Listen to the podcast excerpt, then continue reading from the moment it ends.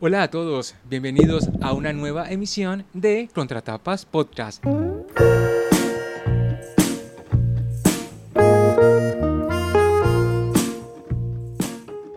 Mi nombre es Yamit Zuluaga y como en todas las oportunidades desde hace tres años me acompaña Florencia Poddington desde hace tres años ¿Viste? con Yamid.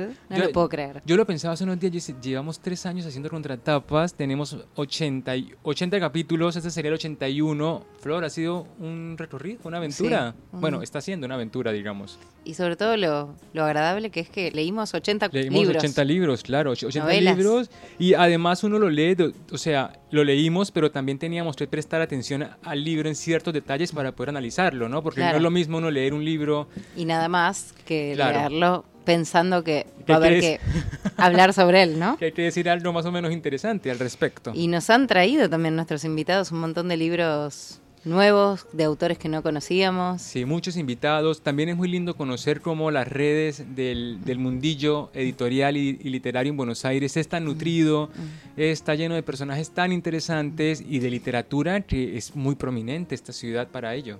Y tan generosos que han sido con nosotros también muchas editoriales en Así compartir eh, y los autores también que nos han hecho devoluciones. Así Sí. que súper gratificante este espacio en nuestras vidas. Totalmente, y a los seguidores, a la gente que nos recomienda, a la gente que nos pone críticas, nos dice ustedes no, pero también nos escuchan. Yo Mejor dedíquense a lustrabotas, como nos dijeron. O, bueno, yo pensé seriamente, no sé, carpintería me puede estar Sí. gustando, digamos, ¿no? Pero bueno, nos tocó la literatura y hoy tenemos un programa especial. Estamos ya en el verano, ya estamos en Navidades, estamos haciendo cuentas de errores, aciertos del año, financieramente también en donde estamos. Pero siempre la constante debe ser la lectura, siempre debe ser como el hábito, ¿no? Que llaman. Es una forma de escapar un poco, es una forma también de entender que, que hay muchísimas experiencias, que el mundo está, está lleno, está lleno de humanidad, está lleno de vida, de terror, de amor. Y hace unos días me preguntaban algo que siempre preguntan, que te voy a preguntar a ti, a ver espontáneamente qué nos sale. A ver. La pregunta de siempre, Flor, ¿a a ti por qué te gusta leer? Ay, qué difícil. ¿Viste? eso. Es muy difícil. Sí, es una búsqueda muy, muy variada además, porque creo que tiene un significado distinto en distintos momentos, ¿no? A veces uno lee para encontrarse uno mismo o para explicarse ciertas cosas, a veces por entretenimiento, Sí. a veces porque uno está buscando una emoción, ¿no? Sí. Qué difícil. A Bueno, veces porque no quiere pensar ciertos asuntos, ¿no? Que también pasa, por ejemplo, con los libros de maternidad. Mm. Cuando las personas van a ser madres o padres, buscan ese tipo de literatura. Cuando se pasa por un duelo también, lo hablamos en el Claro, podcast. sí. Cuando hay como, por ejemplo, ciertos momentos en la vida, uno se dirige a, a este tipo de tramas. Mm. Bueno, yo lo pensé después de que me lo preguntaran. Y yo pienso que yo leo, me gusta mucho leer porque es donde están las mejores historias de amor. Porque yo soy un Mm. Romántico literario. sí. Porque eh, el debate iba de, de esta cuestión de la novelita Mm. romántica de supermercado, ¿no? Esta cuestión de la cosa fácil, pero en esa cosa fácil uno encuentra el amor, Mm. porque también nos pasa que los libros siempre dicen lo mismo, ¿no? Siempre hay formas diferentes de decirlo, pero, pero los Mm. La elementos de la experiencia humana tiene como un, un límite, ¿no? Sí, correcto, correcto. Y el amor es una cuestión muy linda de vivir en los libros, como también le pasará a gente con las películas de Mm. Claro, amor, claro. con las series de Mm. amor, ¿no? Y, y también el lado opuesto, ¿no? Por eso Stephen King tiene tantos seguidores, porque hay gente que busca el terror ahí y lo encuentra de una manera mucho más mucho más en diálogo con, sus propios, con sus propias ideas, con su propia representación gráfica de las escenas. Viste que la televisión te la manda y ya es rubia Sí. y ojos verdes, pero en un libro puede ser, puede tener los ojos del color, eh, no sé, magenta y es, está bien, ¿no? Entonces es como una construcción, ese pacto con el lector. Totalmente. Todo esto no sé por qué lo dije, pero veníamos a, a que vamos a hacer un especial navideño en el que elegimos libros, cuentos, ¿no? Claro, nuestra idea era proponer lecturas cortas para el verano. Que igual, en realidad, ¿por qué elegimos lecturas cortas? Es porque por ahí en nuestro, en nuestro podcast no siempre le damos el lugar a los cuentos. O, o sí, pero a libros de cuentos. Y por ahí a veces uno quiere recomendar. Lo que pasa a veces con los cuentos, a mi entender, es que cuando un autor arma un, un libro de 12 cuentos, 10 cuentos, no siempre logras que todos tengan la misma energía esos cuentos, ¿no? Hay veces que hay cuentos con mucho impacto y otros que quedan como deslucidos en contraste, ¿no? Porque uno cuando lee, no sé, depende, hay gente que lee un cuento y chau. yo cuando compro un libro de cuentos los leo todos, ¿no? O por ahí no en el orden que propone el autor, pero los terminas leyendo todos. Y el problema es ese, que en las compilaciones es difícil a veces porque hay distinta, bueno, porque hay libros con, hay cuentos con mucho impacto, historias que tienen mucho mucho arraigo o que nos llegan de una determinada manera y otros que quedan medio deslucidos en comparación, ¿no? Es, es una cosa medio injusta que le pasa, porque hay veces que el cuento estaría buenísimo si no hubiera estado después de otro que estaba mucho mejor, ¿no? Sí, ese también se habla mucho, o sea, el orden importa un montón, porque mm. también, lo que tú dices, también hay libros de cuentos, antologías de un solo autor. Mm. Que, cuyos cuentos atraviesan cierto, ah, tiene un hilo, ¿no? Que los mm. conecta. Y luego hay otros que es cualquier cosa cada cuento, que también funciona así, sí. Y también luego tienes estas antologías de escritores diferentes. Mm. Es que como el cuento es tan breve, se presta para este juego editorial, ¿no? Para mm. mezclarlo, revolverlo, desordenarlo y, lo que tú, y, lo, y, lo, y, lo, que tú dices.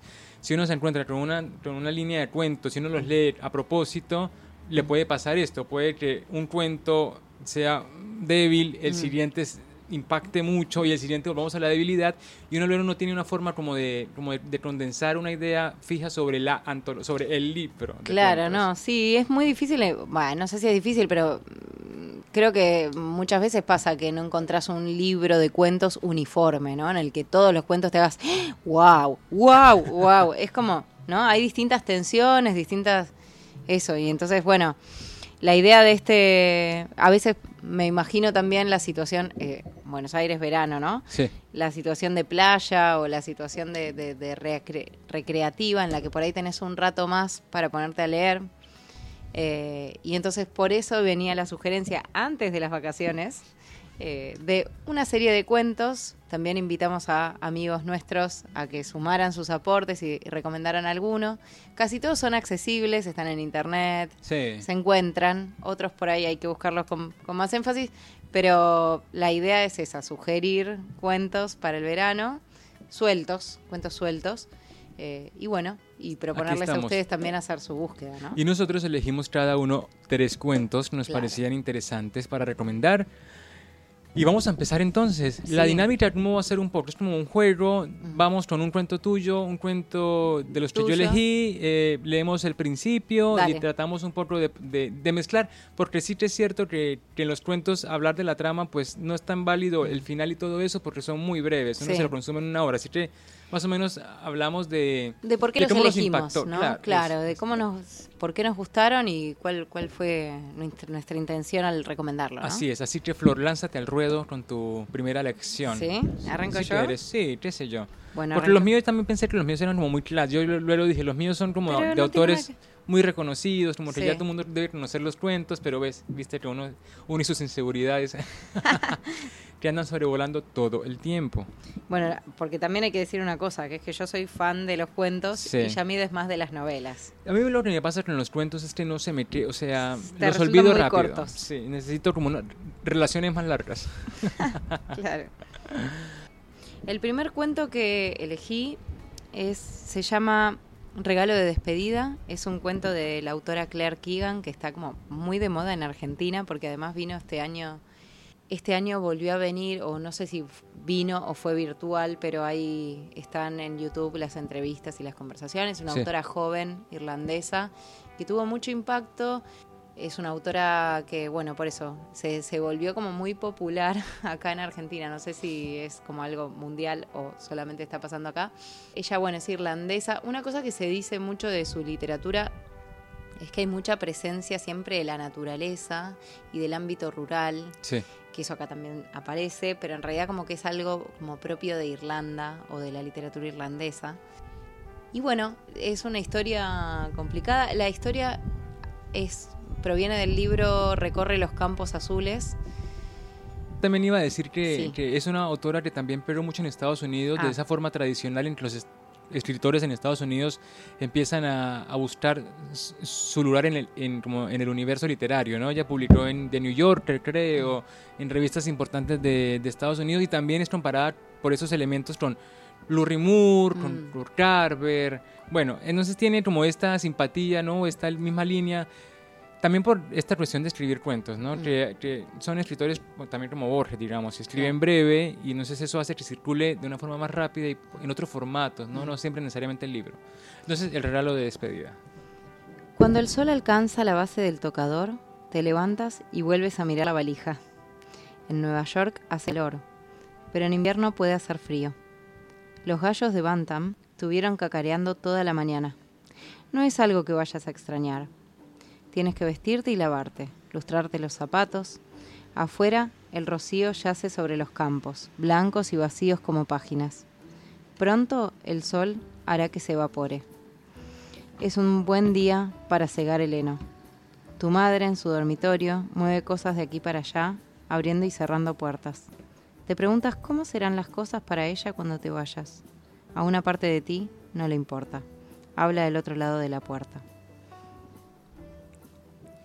Bueno, es un, claro, es situado en, en, la irlandesa rural. No sé si, no le encontré mucho la cuestión este, temporal, no sé si tiene un contexto específico el cuento, en qué año se desarrolla, ¿no? Es como que es ambiguo un poco. Sí, es medio vago eso. Sí, sí, sí. Es como un presente, más o menos. No hay referencias tecnológicas, tal vez que...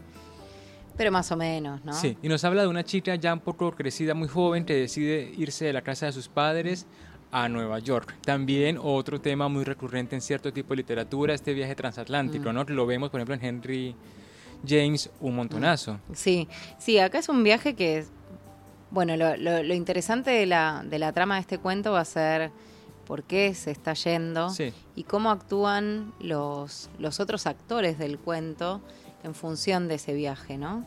Hay un secreto familiar, una, un elemento familiar distorsivo muy muy fuerte, que no vamos a desarrollar porque me gustaría que tuvieran la oportunidad de leerlo. Y es muy cortito además. sí, es muy corto el cuento. Y cómo actúan los, los otros personajes, ¿no? Es una familia casi descompuesta. Hay una madre y un padre, el padre casi invisible, ¿no? Es como una persona a la que todo el mundo le teme. Y hay un hermano también que parece como que estos dos hijos son los únicos que no han logrado desprenderse del todo. Entonces, bueno, además de entender por qué hay una necesidad de irse, también está al darse cuenta de, cómo los otros personajes saben que esa situación ocurrió, ¿no? Entonces, bueno, es, es un cuento muy dramático, me encanta la forma en la que está narrada, que es esa segunda persona. Es, es una forma muy extraña de narrar se, escucha, eh, no es que es la única autora que usa esta forma, que te pone ciertas limitaciones, porque es como si alguien contara lo que vos estás haciendo. Y creo que eso lo que genera es como una cercanía del lector con la experiencia que está viviendo la, la protagonista, y me parece que también ayuda a que uno empatice tanto con, con, lo que le pasa, ¿no? Además también hay, eso que tú dices es importante porque al principio cuando uno se encuentra con la primera persona, uno ya se, ve como muy interpelado, pero hay, hay, dos situaciones. La situación, la trama de la, del cuento, que es las motivaciones del personaje por irse de su casa, la relación con su padre, con su madre, con su hermano, es una cosa lejana, que digamos que no es común, no es que todos tengamos el mismo tipo de sistema familiar. Claro, Pero por el otro lado, la primera, la segunda persona nos acerca a lo que sí vivimos todos, que es hacer la maleta, mm. pensar un viaje, ¿no? O sea, la despedida, mm. que es como esos dos horizontes, ¿no? Una forma de conectarse con todo lector que ha experimentado, que esperamos que sea la mayoría, una, una partida y una situación familiar muy específica, ¿no? Que es lo que le da como, como sustancia o carne al cuento, ya que, como lo decía, la madre y el padre son los antagonistas. Un poco ya está escapando de los padres, pero también un poco está escapando de su vida rural, ¿no? Porque se va a Nueva York y, entonces encuentra un mundo de posibilidades. Hay un momento en, donde habla con el hermano y él también le dice, yo me quiero ir, ¿no? ella dice, pero ella piensa que él no se va a poder ir nunca, ¿no? Es como lo que tú decías, todos se fueron escapando y quedan ellos dos y ahora ella se va y ahora solamente queda él. Entonces es como esta configuración de una existencia muy particular, ¿no? En una Irlanda rural de la que nosotros conoceremos poco, en todo caso, con suerte, ¿no? Así que bueno, esta es nuestra primera recomendación fuerte, arrancamos fuerte. Así que ya saben, eh, el regalo de despedida de Claire Kieran. Muy bien.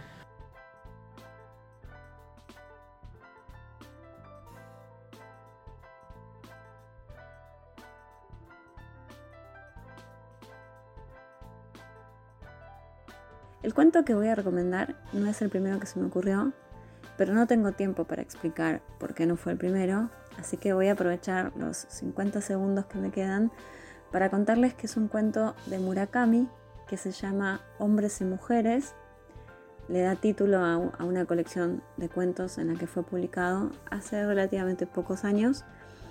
Y lo recomiendo porque es un cuento que, em, que a mí me emocionó.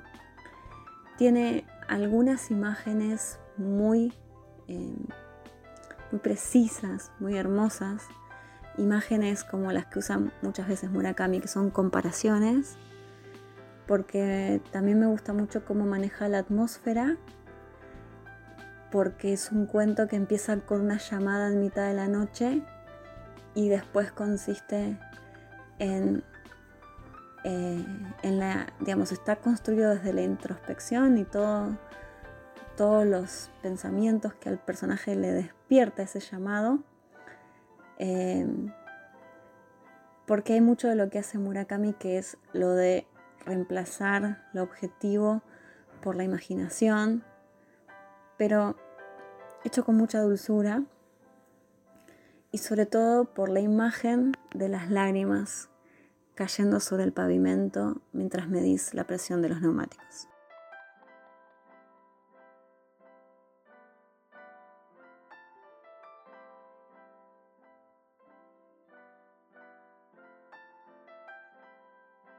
Bueno, yo arranco con mi colombianidad puesta por delante.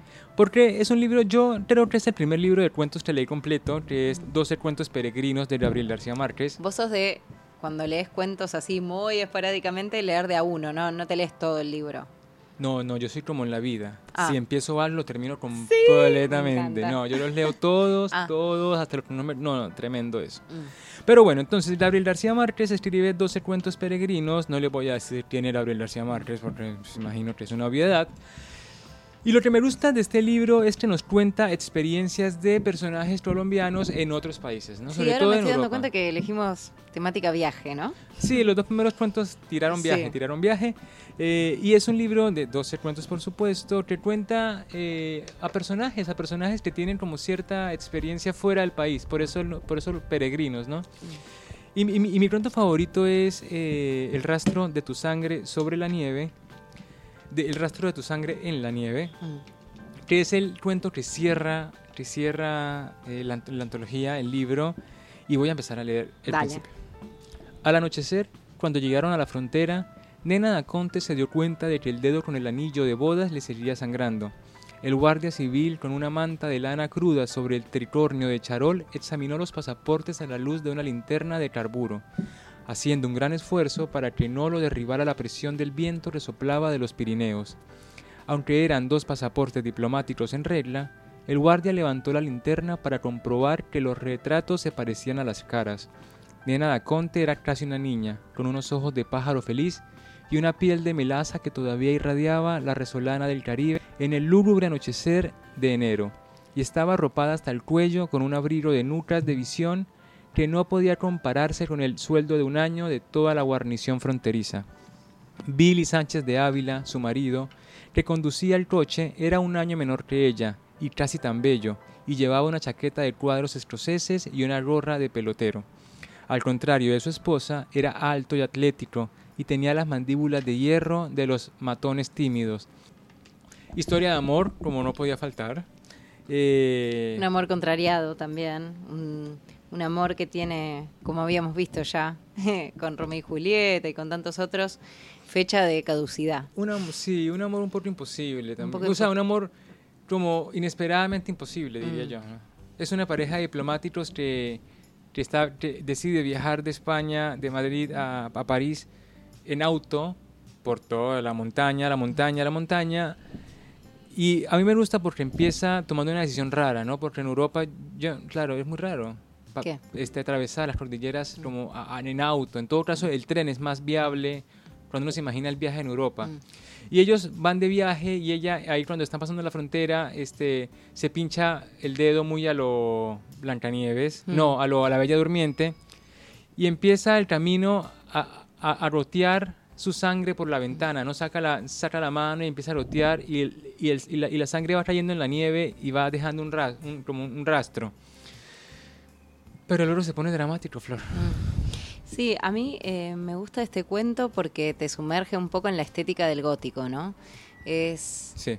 eh, cuando se la describe a ella que se va enfermando. Me hace un poco acordar el cuento del almohadón de plumas, no sé si lo leíste. Bueno, pero es medio parecido también una pareja que se casan y ella que empieza como a enfermarse, cada vez estar más enferma y demás.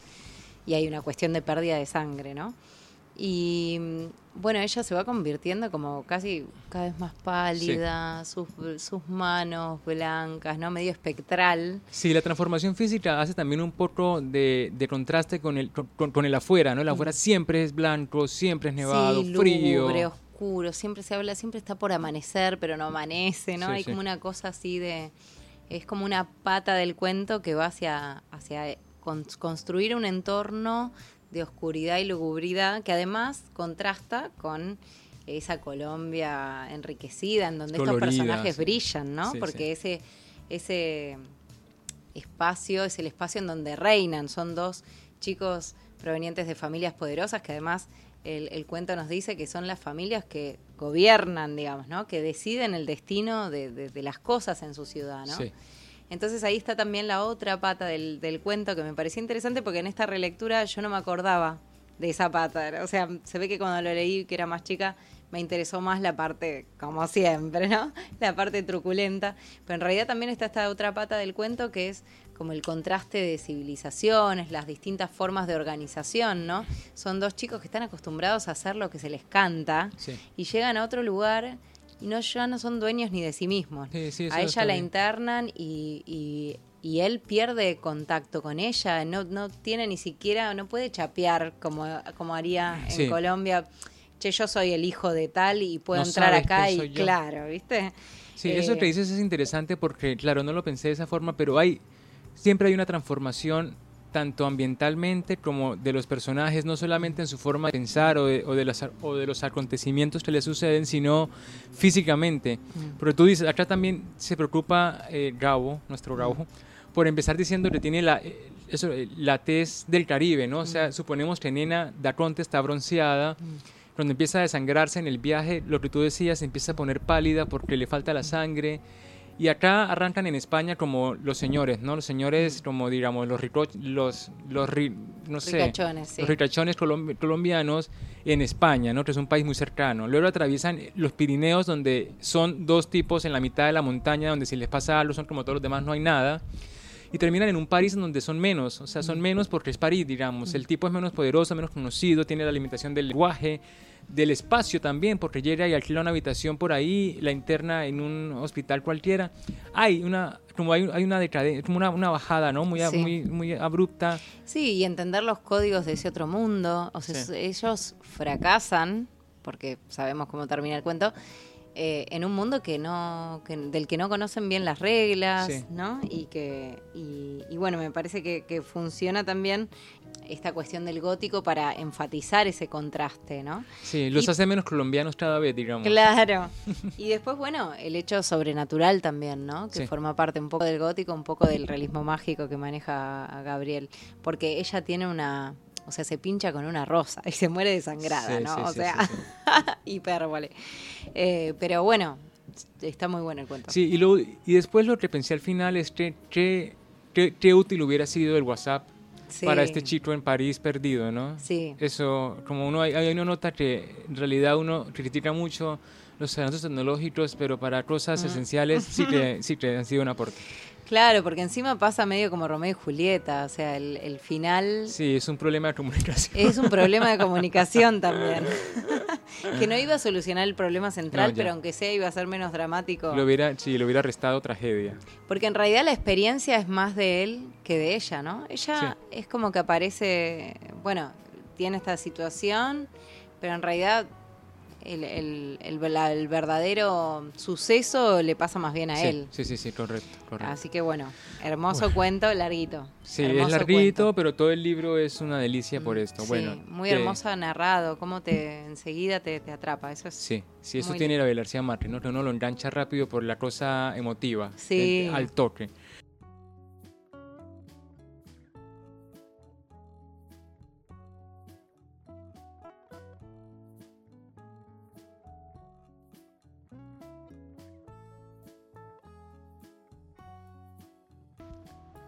Hola, mi nombre es Florencia Rumi y el cuento que recomiendo es La Dama del Perrito de Anton Chekhov. Cuando me pidieron que eligiera un cuento para recomendar, por alguna razón me acordé primero de este. Eh, bueno, es un cuento clásico, es de 1899 y muchos lo consideran un cuento perfecto. Es un cuento sobre el amor y sobre la obsesión, también sobre el paso del tiempo, sobre las complicaciones de la vida adulta. Eh, bueno, no quiero adelantar mucho sobre la trama, pero les digo que si les gustan los cuentos y si les gusta escribir cuentos, es una gran lección de escritura, La Dama del Perrito. Y además tiene para mí uno de los finales más memorables de la historia de la literatura, así que lo recomiendo ampliamente.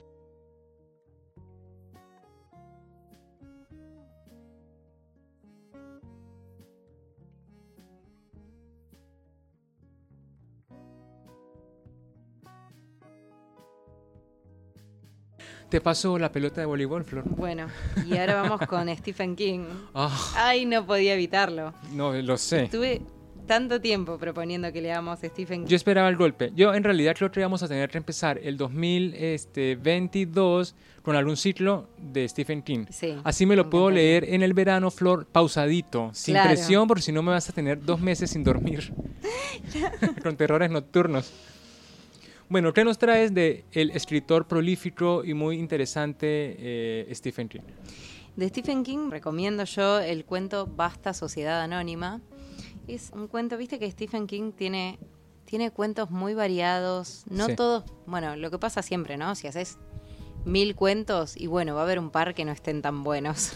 También tiene esta forma de mm, magia o el, el tipo de terror que, que le gusta, que muchas veces incluye monstruos o pestes así. Siempre aparecen elementos distorsionados que de, de la realidad. Que me hizo acordar mucho este cuento de Stephen King a, a los libros de Rabasa que leímos.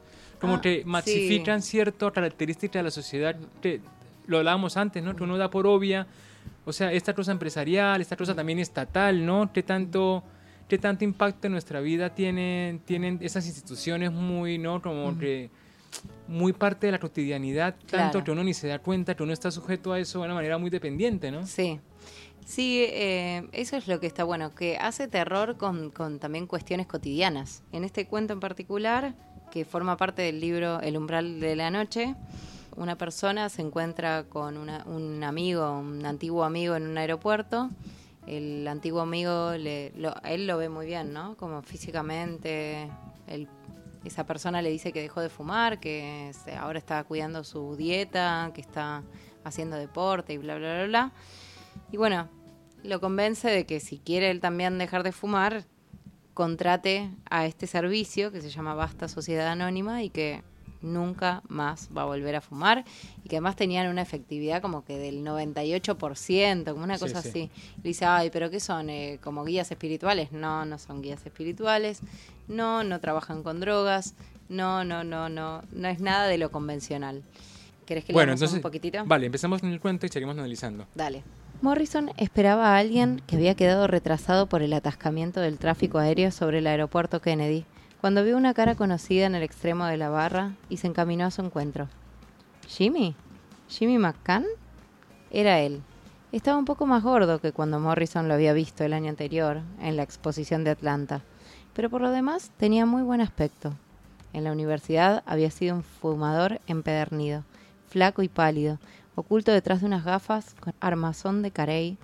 Aparentemente las había trocado por lentes de contacto. ¿Dick Morrison? Sí, tienes un aspecto estupendo. Le tendió la mano e intercambiaron un apretón. Tú también, respondió McCann. Pero Morrison sabía que era mentira. Últimamente trabajaba demasiado, comía demasiado y fumaba demasiado. ¿Qué vas a beber? Whisky y bitter, dijo Morrison. Se sentó sobre un taburete, rodeándolo con las piernas, y encendió un cigarrillo. ¿Esperas a alguien, Jimmy? No, voy a una conferencia en Miami. Un cliente importante. Nos compra 6 millones. Se supone que debo tratarlo con cuidado porque perdimos una cuenta importante para la próxima primavera. Es, es, es, muy genial como empieza, ¿no? Porque empieza como con un encuentro inesperado. O sea, es como que uno empieza a suponer que hay 10.000 posibilidades, esto va para acá, los amigos se encuentran y se renace una amistad o una enemistad, pero nada que ver con nada el cuento después. Claro, en este caso me parece que el terror funciona porque se exageran como aspectos comunes o que nos suenan familiares del estilo de vida moderno, ¿no? Sí, sí. Eh, y esa exageración, bueno, obviamente va hasta la perversión. Totalmente, o sea, va como, o sea, como ascendiendo, ascendiendo, Claro, es una escala que no para. Y, y, que además arranca porque algo que me gusta de Stephen King es que no sé por qué me da la impresión de que todos los personajes quedan encerrados. Mm. O sea, de repente los mete en un camino en, el que no hay vuelta atrás, ¿no? O sea, solamente se puede avanzar hacia adelante. Mm. Pasa con la ventana indiscreta, pasa con, con Betty Bates, con... Eh, ¿Cómo se llama la película? El eh, psicosis. Eh, claro, entonces... Psicosis es no. No. No sé qué hiciste así, me imaginé. Claro, el de Hit no, estoy hablando del cuento de. que hay una película por la que ganó el Oscar, Kate, que es, ah, en donde ella encierra a su ídolo. Claro, Misery. Tiene como toda esta cosa, ¿no? Que, que se da el primer paso y luego solamente se puede avanzar en esa dirección de la locura, ¿no? Claro, el terror porque lo demás no es posible, lo que tú decías. Sí, puede ser que un poco de la desesperación tenga que ver con eso, ¿no? Con sentirte que no hay salida, ¿no? Y esa, esa desesperación. Buscando una solución a un problema que, ¿qué tan grave puede ser fuma? Ahora me van a matar por esta afirmación, porque yo soy un fumador. No, pero viste que en el cuento se dice también, como que para los no fumadores fumar no es tan no es tan difícil, o sea, bueno, deja y ya. Claro. Como que no saben la tortura que es para bueno, un fumador. Bueno, es que junto no sé qué tanto, bueno, es que yo soy un fumador que no, que no intento dejar de fumar, entonces puede ser que ahí tenga una visión sesgada, mm. pero a lo que me refiero es eso que tú decías exactamente, no es como es como, es como decir una dieta que de repente se convierte en toda una tragedia por algo que todos hacemos eventualmente, ¿no? No, no harinas, por ejemplo, y que esto lo lleve El tema es que, claro, fracasar en esa, bueno, dieta, en, esa mm, intento de, claro, en esa decisión puede implicar con consecuencias muy dramáticas. Sí, sí, sí, sí, sí. Eh, y entonces ahí está el terror. Es una terapia de aversión, le proponen, es decir, que ellos, digamos, van a ejercer sobre vos cierta... Tratamiento. Sí, un tratamiento que lo que va a hacer es que vos rechaces porque el consumirlo puede traer consecuencias horribles. Claro, claro, claro. Entonces, bueno, obviamente... A partir del miedo, ojo, que no es una terapia como positiva, no sé, optimista. Y bueno, y en, el, en lo que yo asocio por ahí como con la idiosincrasia o con cierta cultura, es que muchas veces se insiste en que ellos son pragmáticos, o sea, estos terapeutas, digamos, eh, son gente pragmática y lo, refuerzan varias veces, y como que hay una idiosincrasia medio similar a, las organizaciones eh, empresariales, en donde si no funciona te echamos, ¿no? Como que, eh, digamos, las decisiones son más drásticas y son funciona o no funciona, fin. Sí. Y me parece que él toma ese, ese concepto o esa idea y lo exagera, lo, obviamente lo lleva hacia el lado de lo, perverso. Pero que en realidad es un, es un pensar que está, que deambula en nuestra sociedad. Es una estructura. ahí funciona, me parece, el cuento. Totalmente. Es una estructura en la que lo que importa es el fin. El medio, bueno, si te gusta, como hay un dicho que dice, si te gustan los moñones, te aguantan los tirones. Ah, dicen en Colombia. Como, si te gusta el durazno, bancate la pelusa. bueno, tal cual, ¿no? Nos le ofrecen la solución y él compra la solución. Y luego, bueno. Sí, es una solución tramposa porque a él no le explican toda la terapia y después acepta. Él acepta. Flor, es la vida misma. Sí, y después ve cómo funciona. Uno se mete en quilombos pensando que lo que uno quiere es el final y, lo del medio es tremendo, tremendo. la pelusa es jodida. Muy. Lo que le pasa a este chico en Stephen King, que bueno, al final el fin, el fin el cuento se pone muy, muy, muy terrorífico a medida que va avanzando, pero el final me parece que no es lo que uno... claro. sí, sí, sí, yo digo... Es como, ¡ah! Ya, pero este podría ser como peor, digamos, lo podría ah, haber apuntado a una cosa mucho más desproporcionada, sí, sí, sí. Bueno, entonces me parece que ahí Serán formas de verlo, no sé, se contuvo, se contuvo este chico, se contuvo. Está bien. Bueno, y a ver vos que elegiste algo mucho más ameno. Ay, sí, yo amo, amo la amo. Lo sabemos, lo sabemos ya, todos los que escuchamos este programa. a Margarit Jursenar, que de hecho la traemos bastante, ¿no? Como Sí. ejemplo, en este leímos tres libros de Yursenar y yo me enganché mucho con los cuentos orientales de Margarit Yursenar porque creo que ella tiene un conocimiento o una visión sobre toda, como toda la mitología, toda la práctica religiosa o espiritual de los países orientales que también fascinó mucho, ¿no? En cierto momento del siglo XX, a principio, fascinó un montón a escritores, me parece que europeos, porque también vemos en Hermann Hesse que tiene mucho. Hubo, hubo como una fascinación por lo oriental y todavía la hay, ¿no? Pero, pero justo en el siglo XX yo sobre todo me engancho mucho con Hermann Hesse y con Margarit Yourcenar porque, porque traen cosas muy interesantes, ¿no? Y, y- y el cuento que yo elegí de Yourcenar se llama Kali decapitada, haciendo, haciendo eh, como referencia a una diosa de la mitología. Sí, orienta eh, India, ¿no? Sí, de la India. Entonces vamos a- empezamos con un poquito de Kali decapitada y luego Dale. hablamos del cuento. Dale. Kali, la terrible diosa, merodea por las llanuras de la India. Puede vérsela simultáneamente en el norte y en el sur, y al mismo tiempo en los lugares santos y en los mercados. Las mujeres se estremecen al verla pasar. Los hombres jóvenes, dilatando las ventanas de la nariz, salen a la puerta para verla, y los niños recién nacidos ya saben su nombre. Kali, la negra, es horrible y bella. Tan delgada su cintura que los poetas que la cantan la comparan con la palmera. Tiene los hombros redondos como el salir de la luna de otoño, unos senos turgentes como capullos a punto de abrirse. Sus muslos ondean como la trompa del elefante recién nacido, y sus pies danzarines son como tiernos brotes. Su boca es cálida, como la vida, sus ojos profundos como la muerte. Tan pronto se mira en el bronce de la noche como en la plata de la aurora o en el cobre del crepúsculo, y se contempla en el oro del mediodía. Pero sus labios no han sonreído jamás. Un collar de huesecillos rodea su alto cuello y en su rostro, más claro que el resto del cuerpo, sus grandes ojos son puros y tristes. El rostro de Cali, eternamente mojado por las lágrimas, está pálido y cubierto de rocío como la faz inquieta de la mañana. Bueno, muy interesante esa descripción para el comienzo, que igual se mantiene a lo largo de todo el cuento, que es como una, una descripción tan ambigua que es... Sí, sí, sí. ¿No? Aparte es Eh, como es una como- emulación del tono, ¿no? Una emulación del tono como, de- en donde- en- como cuentan las leyendas de los dioses. Sí. me refiero. Sí, es cierto. Bueno, después vamos a conocer la historia de cómo Cali llegó a ser lo que es. Pero lo que está bueno desde el comienzo es eso, ¿no? Como que Cali es todo. Sí. Porque es lo uno y es lo contrario a eso que dije prim- primero, ¿no? Sí, sí, sí, es bella y horrible, ¿no? Está en el Sí. norte, está en el sur. Es lindo eso porque, porque a mí, sobre todo lo, que me impresiona narrativamente es, es la decisión de alguien poder o sea, tratar de, de emular o de, o de escribir o de reescribir historias de dioses que están como muy en el canon de cierto tipo de género literario, ¿no? Es como si uno se pusiera mañana a escribir un, eh, un evangelio, digamos, que es lo que hace Saramago, en el evangelio de Jesucristo. O sea, es- es- hay que tener mucha confianza como escritor para uno suponer que lo que uno va a escribir sobre Hércules o sobre Zeus va a ser más interesante no solo que el original, sino sobre lo que, sino de- respecto a todo lo que ya se ha escrito sobre. Claro, sí, y además estás agarrando un mito de una cultura en particular y le estás dando una vuelta de tuerca, porque Ah, sí. ella no solamente cuenta la historia, sino que nos permite a nosotros interpretar de otra manera esa Cali. Sí, sí, ¿no? sí, sí, sí. Sobre todo en el diálogo que tiene con el sabio, que me parece que es el final de, de la narración y es el momento en el que podemos darle otro lugar a esa Cali. eh, Podemos pensarla como un reflejo del ser humano. Sí, ¿no? exacto. En toda su complejidad, que, que es muchas veces contrario, ¿no? O contrapuesto.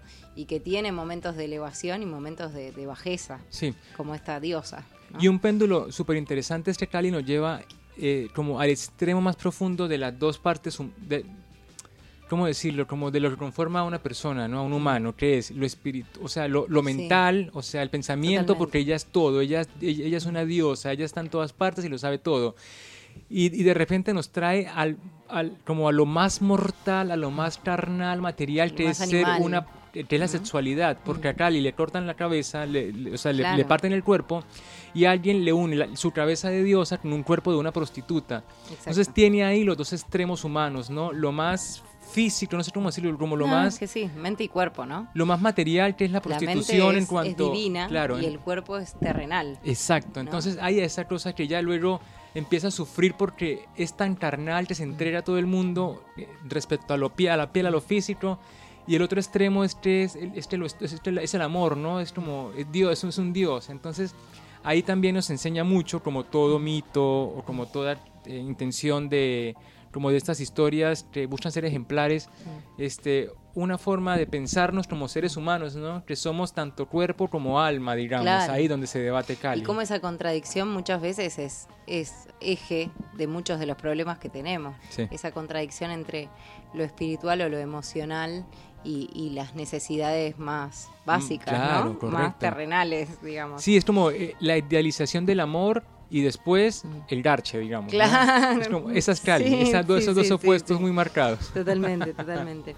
Y bueno, y la voz del sabio también es la voz de la piedad, porque la ayuda un poco a, entenderse. Sí. Aceptarse. claro, me parece que eso también está buena, esa, esa voz eh, que propone una lectura de la realidad que le está pasando, ¿no? Porque ya no no está con, o sea, no está en armonía justamente esa cabeza con ese cuerpo que no le pertenece, le genera esa contradicción entre una cosa y la otra, le genera como una situación en la que nunca está estable.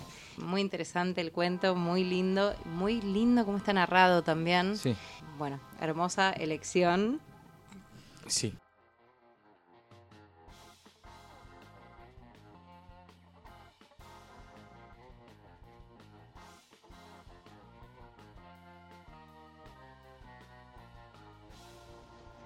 Hola a todos los oyentes de Contatapas Podcast. Eh, soy Vanessa Rabotnikov y mi recomendación para ustedes es el cuento El hombre sirena de Samantha Shevlin. Eh, este cuento está incluido en su antología Pájaros en la Boca, que es del año 2009. Y bueno, en particular a mí me interesan mucho los cuentos de Shevlin, me gustan mucho porque considero que exploran lo contemporáneo a través del neofantástico que es un género muy interesante porque justamente promueve la aceptación de un elemento raro, insólito, aunque verosímil, de la vida, como pasaje hacia nuevas realidades, en las que, por ejemplo, lo cotidiano toma un rumbo original. En este caso es la conversación de una mujer con un hombre que en lugar de piernas tiene una cola, una cola de sirena. Y eso da algún tipo de alerta al lector de que algo extraño va a pasar. Así que bueno, espero que lo lean y lo disfruten tanto como yo. Saludos.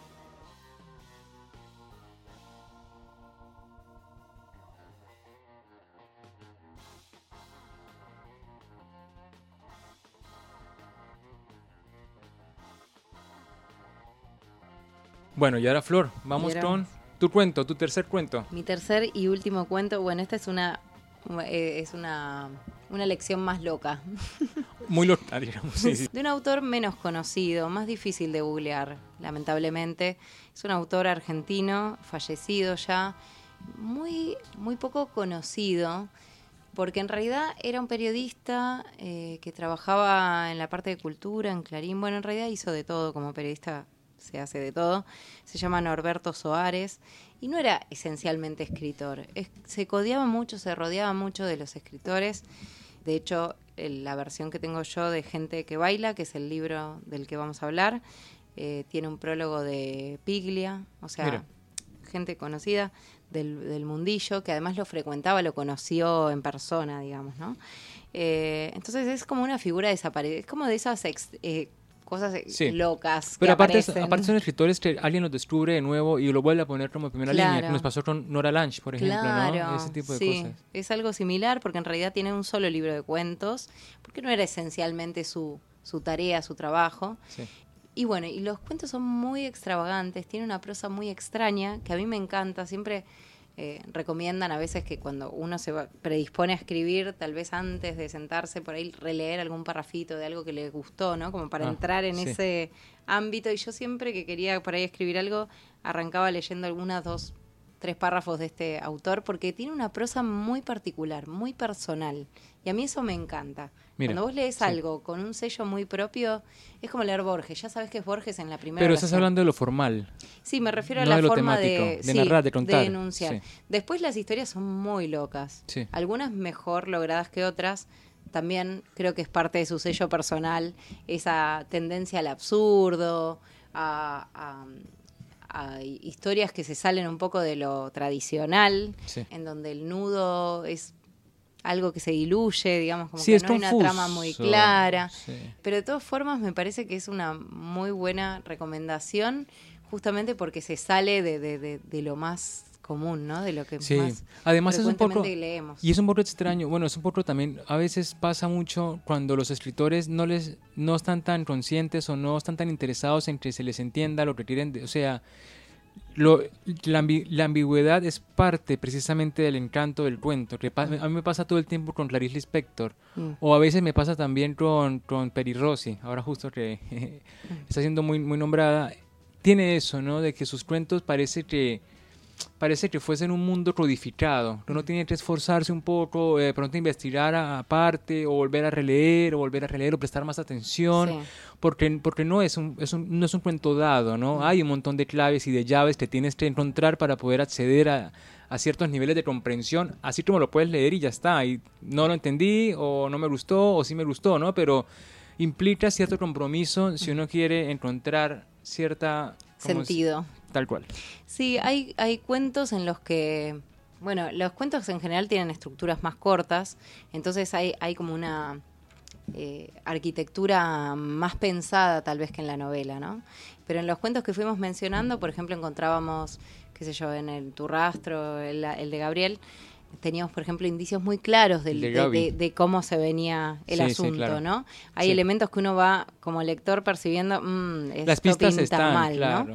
Después hay otros cuentos en donde uno lee y decís, ah, me, todos los rastros que había y me los perdí. Y en esa relectura encontramos esas pistas. A Totalmente. veces es más sutil la, la enunciación porque no quieren que, se, que nos demos cuenta. Ahora y el desenlace final te hace rever Sí. indicios que se te habían saltado.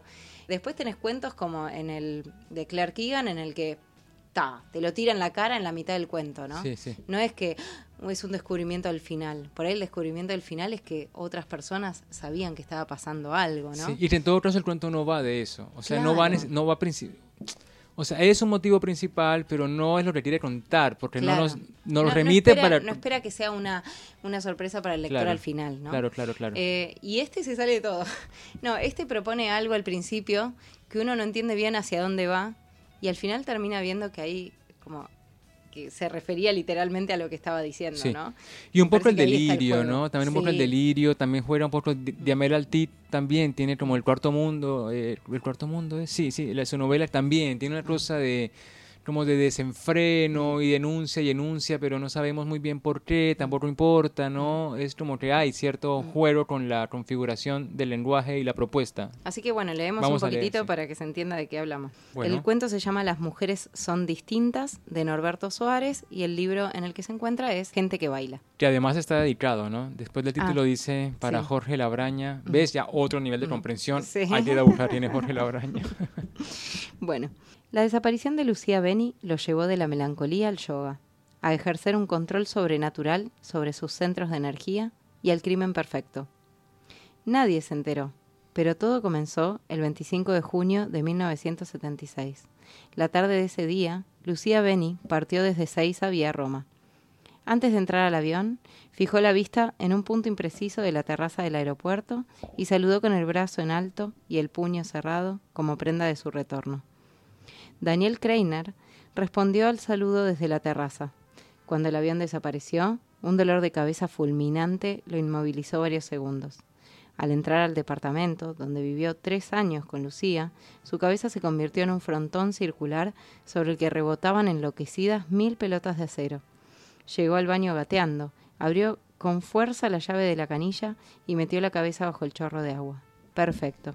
Por esa época descubrió el yoga y el poder latente de los centros de energía diseminados por todo su cuerpo. Desde ese instante, todas las noches, cuando la última campanada de las 12 repica en el aire, Kreiner inicia su sesión de yoga en el living de su casa frente al ventanal. Es lo que hace ahora. Está cabeza abajo, el cuerpo tenso, perpendicular al cielo raso. Podemos decir que este inicio es lo más lógico de todo el cuento. Sí. Todo lo demás empieza una cosa A muy rara. Sí, sí, sí. Sí, sí. pero igual el comienzo es bastante Sí, digamos, como que plantea, ¿no? sí, o sea, plantea toda una situación muy específica, ¿no? una, espe- una situación como que podríamos pensar como natural en la vida de una persona, que es un- una relación que no funciona, qué sé yo, bueno, medio extraña, la chica se va de viaje y no vuelve nunca más. eh, eso lo, lo desespera a él, ¿no? En esa situación de quedarse eh, bueno. Solo. Pero dice que además la situación lo lleva al control sobrenatural de su centro Sí, de sí, energía y al crimen perfecto. Sí, sí, sí. Eso no sé, creo que cuando lo leí por primera vez dije, bueno, se referirá en sentido figurado a que, no sé, No. la mató con la mente. Y bueno, el desenlace nos va a mostrar que efectivamente esto lleva a, a una, un, un cierre sobrenatural en la historia. Y en donde ese sentido figurado no, es sentido literal. Claro, ¿no? y también lo que pasa es, es que uno, uno no se da cuenta, de- o sea, aquí, eh, aquí el cuento gira hacia lo fantástico y uno no se enteró porque el inicio arranca muy de vida cotidiana, ¿no? Muy de costumbrismo, muy de experiencia personalísima, del amor, que también nos pasó con La Roca y las Bestias, me parece, Sí. Esteban Rastromán, que luego aterrizan extraterrestres, no sé, es como sí, una- es como que de dice, repente pero, entró el delirio y. ¿cuándo, ¿cuándo le abrimos esa puerta, no? Sí, este, este, ¿de dónde sacó poderes? Pero lo dijo en el primer párrafo, en todo Claro, caso, ¿no? Ese es el asunto, eso, ese- eso es lo divertido. Sí, me parece que está bueno eso, que cuando uno termina el cuento te quedas como, ¿eh? Pero volvés a leer el comienzo y decís, ah, no, pero estaba todo indicado. O sea, no, no es que me, no, no debería sorprendernos el final, ¿no? Claro, estaba indicado claro. desde el comienzo. Pero es como la primera impresión, la primera lectura, este se fue a la, ¿no? Es como Sí. eso, ¿no? Porque Sí. aparte, ¿qué necesidad tenía? No tenía ninguna necesidad. Así funciona el cuento y también nos Claro. Mm. explica un poco todo lo que pasa en la mitad, porque es como, son como flashes, ¿no? La nueva sí, pareja, situaciones muy los veloces de hijos, una- un mm, mm. intermediario, situaciones que no se logran dar. Una hospitalización y ella vuelve y... O sea, Diálogos disparatados también, Difícil, sí, ¿no? difícil. Eh, difícil, eh, o sea, en los que falta contexto, muchos enojos. sí. Hay obviamente también una tendencia al absurdo. No, saltos no está temporales, todo sí, ¿no? totalmente, saltos temporales, escenarios se cambian sin, sin previo aviso. Claro. Es muy Sí, loco. Aparte me dice- describe, tiene 40 años, dos hijitas despectivas y una mujer inquietante. ¿Cuántas personas no tendrán hijitos despectivos? Despectivos. Y qué linda forma de, de describir, ¿no? O sea, realmente muy original en, Sí, en su búsqueda sí, de sí, sí. también. Totalmente, totalmente. Así que esa es mi última recomendación para este verano. No la tiraste dura. Eso es como para febrero, cuando uno como que quiere ponerse a pensar antes de empezar a trabajar en marzo, uno se pone a leer este cuento.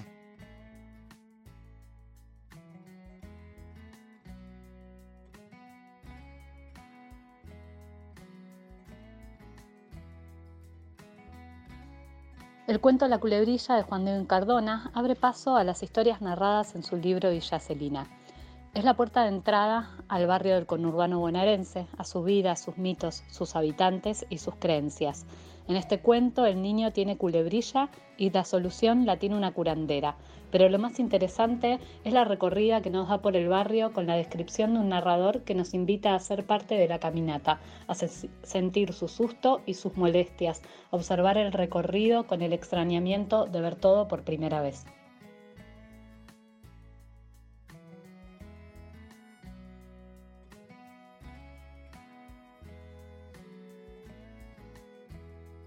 Y voy con mi- eh, bueno, no, pero falta que me tires la pelota, Flor. Ay, sí, perdón. Bueno, y ahora el último cuento de... Ahí voy, ahí voy. Bueno, entonces- yo elegí un clásico, bueno, un Sí. clásico como pensamos el escritor clásico Mm. o, o cierta Sí, trama sí. clásica, ¿no? Eh, Oscar Wilde tiene cuentos que, que son muy bonitos.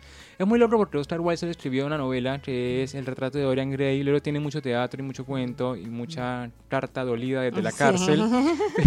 pero pero me gusta porque sus cuentos este, se van como a la sen- bueno por lo menos este no Es- es- Sí, está en el muestran libro otra faceta también, porque era un escritor cínico, Sí, que le gustaba total, como total. burlarse del entorno, y de golpe acá encontramos como un costado emocional. El Príncipe Feliz y otros cuentos se llama el libro y el cuento que leí es El gigante egoísta. Me sorprendió, bueno, leemos el principio Dale. y luego lo comentamos un poco. Sí.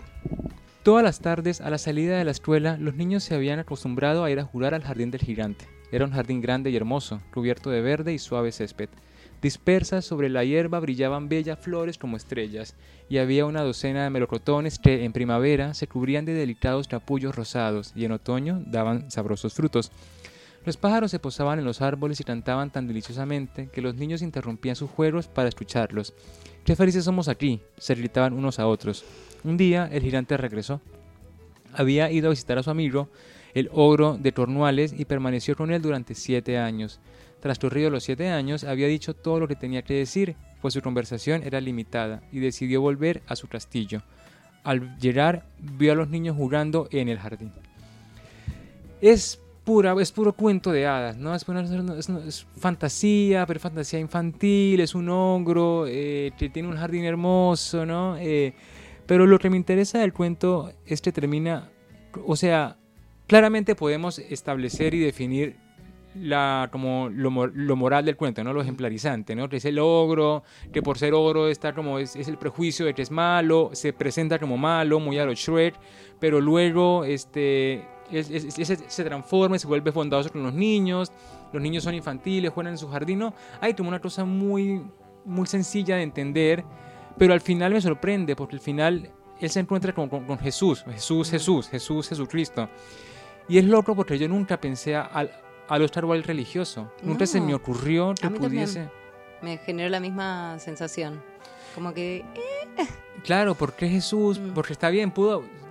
No necesariamente tuvo que haber sido Jesús, pudo haber sido. Porque hay un niño que, como que al final. O sea, hay un niño que al final cómo decirlo para no dañar, como para que no lo cuenten, ese está bien. Están jugando y entonces hay un niño muy especial y al final del, del libro, del cuento, cuando el, ogro crece, se vuelve viejo, siempre pregunta por ese niño que había venido a jugar aquella vez y que lo había conmovido tanto. Y finalmente lo encuentra de nuevo cuando ya es mayor. Sí, el ogro, cuando, ya el ogro, muy viejo. Claro, cuando el ogro ya está anciano, el niño sigue siendo niño pero le muestra las heridas en las manos. Claro, los clavos específicamente. Entonces ya sabemos que es Jesús y además no solamente Jesús, sino que Jesús te viene por el ogro, o sea que ya como que lo lleva al, paraíso, ¿no? Está bien, bueno, un bueno, no, memo, memo, memorando. Entonces a mí me gusta porque la estructura es sencilla, es clara, pero nos habla de la bondad.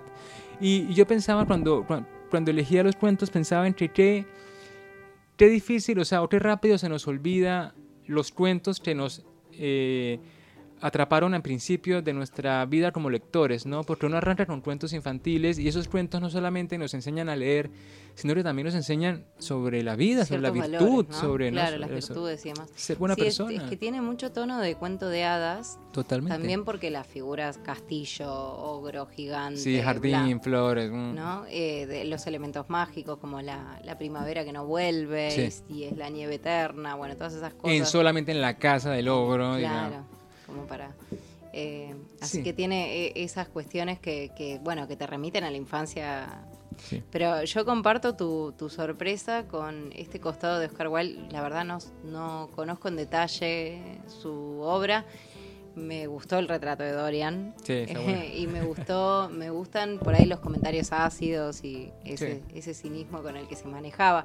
Que es re extraño de pensar que tuviera este costado como tan inocente, sensible, emocional. Que en todo caso todos tenemos, porque mm. todos tenemos cierta posición sobre lo que está bien y lo que está mal, sobre lo que nos parece ético o moralmente correcto.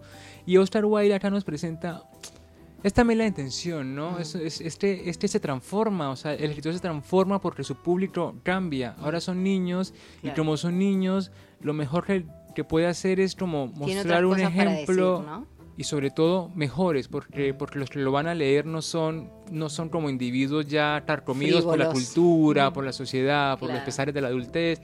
Y a mí me encanta leer a Oscar Wilde porque es como si leyera, o sea, es como si fuese otro personaje que no es el Oscar Wilde que yo tengo en la mente, ¿no? Este Oscar Wilde, eso, ácido y, y, revolucionario y pícaro y siempre, siempre como superior intelectualmente y mostrando como siempre esa... en discusión, porque hay que mantenerse así en ese lugar de polémica tanto tiempo. Sí, entonces un cuentito para que volvamos a sus cuentos, hay que volver a, a, los cierta sencillez. Y a, y a lo básico, a lo básico, porque lo básico en este cuento es que es bueno el estereotipo, el prejuicio, en todo caso. Los valores y la infancia, cómo la felicidad puede rondarnos con un pequeño, con un, jardín, digamos, ¿no?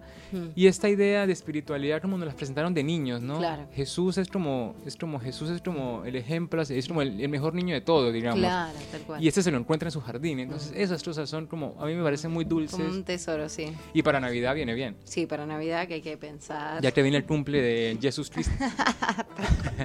pues Flor, así hemos terminado nuestro especial navideño. me encantó este especial. Sí, total. Lo podríamos repetir el año que viene, vamos a ver. Así es. si les gusta. Darle oportunidades a los cuentos. Y bueno, Flor, a ti muchísimas gracias por compartir conmigo este Y a vos espacio. también, me encanta.